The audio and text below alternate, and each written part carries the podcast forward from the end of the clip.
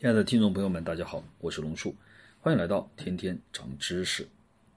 十月二十九号晚上，发生在韩国首尔的万圣节悲剧梨泰院踩踏事故啊，很容易给人们留下难以言表的伤痛记忆。但是，其实如果你回看啊以前的这个过往的话，每个国家都发生过严重的踩踏事件，导致了大量的人员受伤乃至死亡。尤其是很多的事故啊，都发生在节假日这样的喜庆的场景当中，真可谓是乐极生悲啊！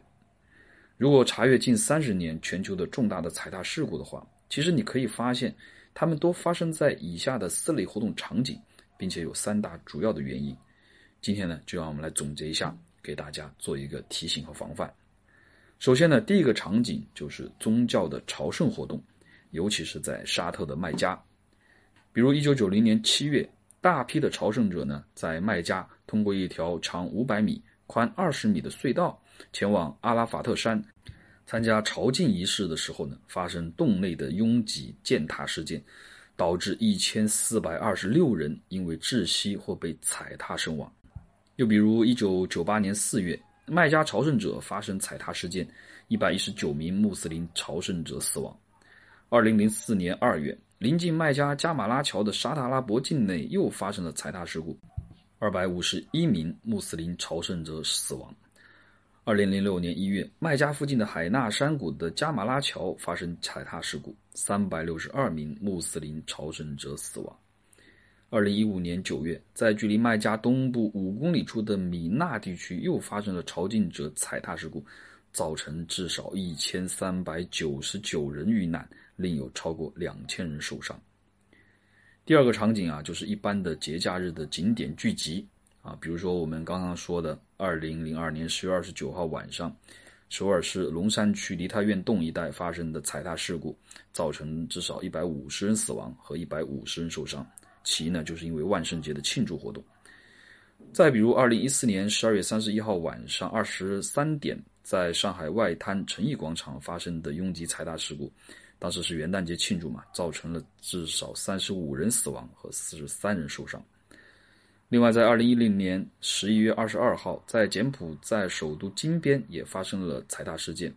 当时全国各地有三百万人涌向金边，观看在王宫前的洞里萨河上举行的庆祝活动，至少三百四十七人丧命啊！当时是因为送水节。二零零四年二月，北京市密云县举办元宵节灯会的时候，因为拥挤又造成了三十多人的死亡。场景三呢，就是体育活动场所啊，比如二零零九年三月，在世界杯资格赛当中，科特迪瓦队在迎战马拉维队的菲利斯博瓦尼体育馆发生了踩踏事件，导致至少十九人遇难。二零零六年二月，菲律宾首都举行的电视游戏比赛中引发聚集人群恐慌，七十一人在体育场内遇难。二零零一年五月，加纳警方发射催泪瓦斯驱散混战的足球迷的时候，在阿克拉主场馆引发了踩踏事件，导致一百二十六人死亡。这也是非洲足球史上最悲惨的足球灾难。第四种场所呢，就是一般的社会活动，比如二零一五年七月十号，在孟加拉国北部城市麦门辛举行的慈善活动时发生踩踏事件，造成至少二十三人遇难。这一活动呢是向穷人发放免费的衣物。除了慈善活动，还有选举集会。也门总统阿里·阿卜杜拉·萨利赫在南部伊布省也门体育场举行选前集会时发生了踩踏事件，导致至少五十一人死亡。还有就是煤气着火。一九九七年四月十五号，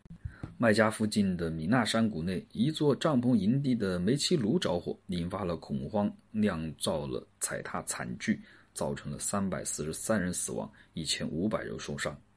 这里啊，我们还只是举了一些个别的例子，还有很多很多的事件我们没有把它举进来，只是举例说明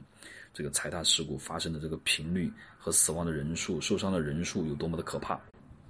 接下来呢，我们也来分析一下踩踏事故发生的主要原因。首先呢，就是在特定的场景之下，比如朝圣过节的时候，一定的空间内超量的人员聚集啊，人群因过于激动而出现骚乱。前面呢有人摔倒，而后面的人没有留意，没有止步，从而导致了踩踏事故的发生。第二呢，是因为好奇心的驱使啊，人们专门找人多拥挤的地方去探索究竟啊，造成了不必要的人员集中，而发生了踩踏的事故。第三呢是人群受到了惊吓，产生了恐慌，比如听到了爆炸的声音、枪械的声音，出现了惊慌失措的失控的局面，在无组织、无目的的逃生中啊，相互的拥挤踩踏。所以，如果我们分析了以上的这三点原因以后呢，其实总结一下就是：首先呢，要尽可能多的去提前掌握你所去的地方不是一个非常人群拥挤的地方，就是人多的时候呢，千万尽量避开那些地方啊，不要去因为人多反而想去啊凑热闹。其次呢，就是千万要控制自己的好奇心啊，发生什么事情的时候呢，尽量远离啊事故的第一现场，不要上去前往一探究竟啊，这样反而会导致事故发生。第三呢，在发生这样的紧急事件的时候呢，一定要保持镇定啊，不要产生惊吓恐慌，在关键时候一定要找到一条合适的办法去保护自己啊。比如说现在在网上很多的人在教啊，怎么样去防护自己的身体在踩踏以后，以及怎么样，比如说用一些呃比较特殊的手段攀爬来避开这些拥挤之类的这些方法。总的来说，都是让你提前去。给自己未来的一些发生的紧急事件做好万全的准备啊，有备无患。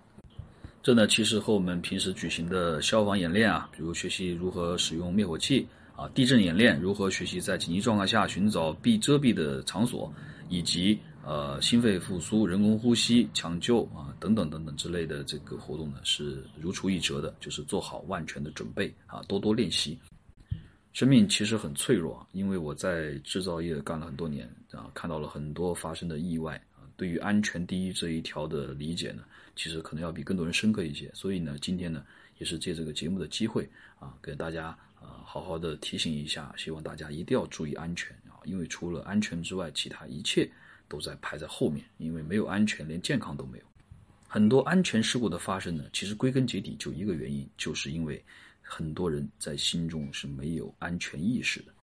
举个比较简单的例子吧，就很多人在骑电瓶车的时候，晚上可能没有任何人有这个意识去穿一个反光背心啊。其实，在很多时候，在光线比较暗的时候，啊，很多的机动车是看不见骑电瓶车的人的。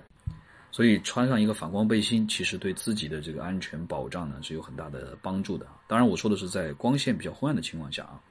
但是很多人其实并不愿意穿呢，是因为穿一个反光背心，第一是很难看，第二是麻烦，啊，包括在工厂里面，其实我们苦口婆心的教育啊这些员工，但是最后其实收效都并不是特别大。所以呢，其实回到我刚才的话题点，就是这个安全意识啊，是一定要自己靠自己去提高的。通过别人给你这样的一个灌输呢，其实还是比较难，一定要自己要认识到这个安全的重要性啊，才能把这个事情做得更好。